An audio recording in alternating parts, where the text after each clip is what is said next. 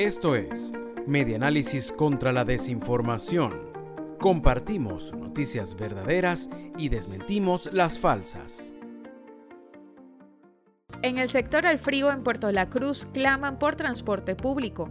Cansados, así se encuentran habitantes de la avenida principal del sector El Frío en Puerto La Cruz ante la ausencia de unidades de transporte público. Vecinos consultados aseguraron que desde hace 10 años en esta comunidad no cuentan con autobuses ni carros por puestos que presten servicio, reseña El Tiempo.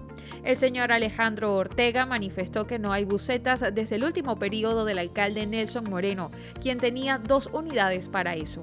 Esta situación ha llevado a más de uno a tener que buscar otras alternativas para llegar a su casa en horas de la noche. Expresó Ángel Brito que de noche es una boca del lobo, porque está oscuro todo el tramo del colegio Lourdes 1 y por eso pocos se atreven a caminar ya que roban mucho por aquí. Por eso siempre se buscan mototaxistas.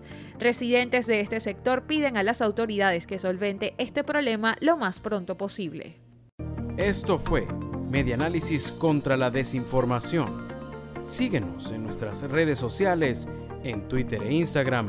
Somos arroba medianálisis e ingresa a nuestra página web www.medianálisis.org.